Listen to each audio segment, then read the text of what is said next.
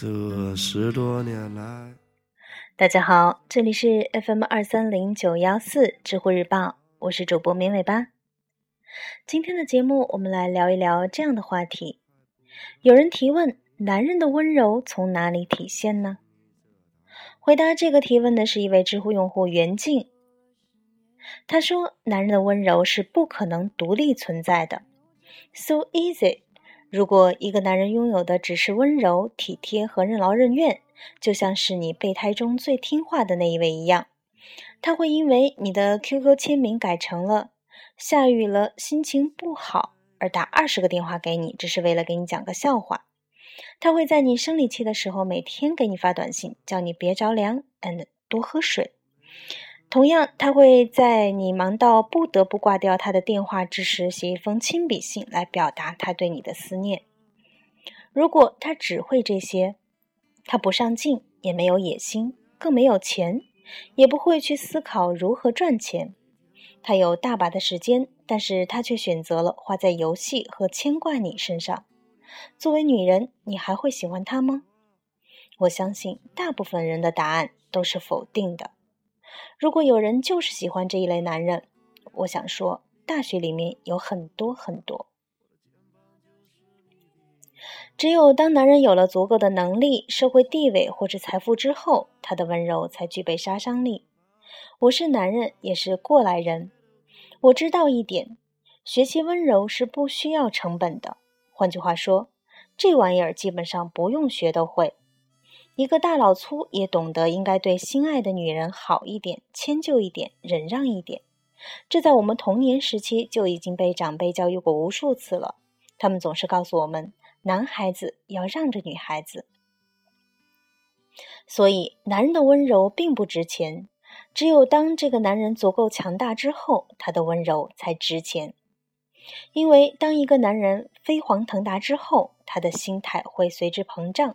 他会目中无人，他会觉得他有钱有地位，所以身边的人都应该围绕着他转。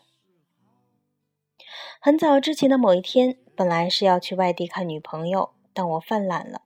那一刻，我突然觉得，我这么累的在工作，你作为我的女人，怎么就不能多为我考虑一下？怎么就不能主动来看我？于是我找了一个理由，说临时有工作上的事情去不了了。如果可以的话，不如你过来看我。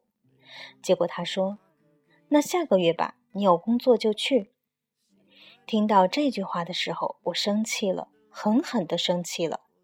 我觉得这女人真的太二，太不懂我。和她分手很久之后，我突然想明白了，二的是我。我已经被越来越高的社会地位冲昏了头脑，我没有做到一个男朋友的分内之事，更别提什么温柔了。我膨胀的太厉害，我失去了为他人思考的能力。我觉得这样下去要完蛋。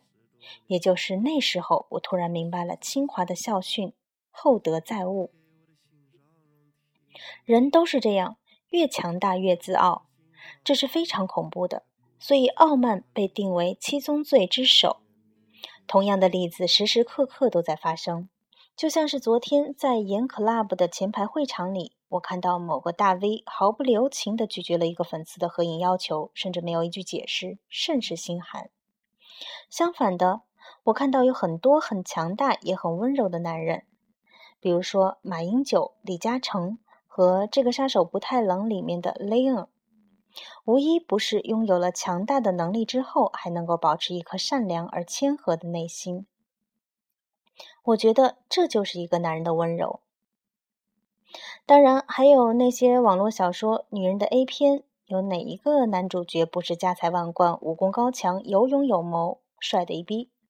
按照他们的人物设定，基本可以坐拥天下、傲视众生，甚至是扭曲时空。但无独有偶的，他们哪一个在女主角面前不是谦谦君子、君子温润如玉的呢？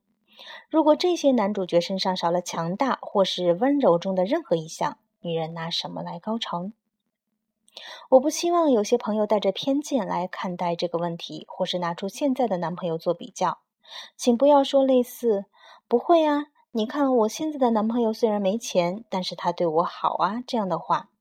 那是因为你们在机缘巧合下走到了一起，你开始在这段感情和这个男人身上投资，无论是时间、精力还是金钱。时间越长，你投资的就越多，也就难以抽身。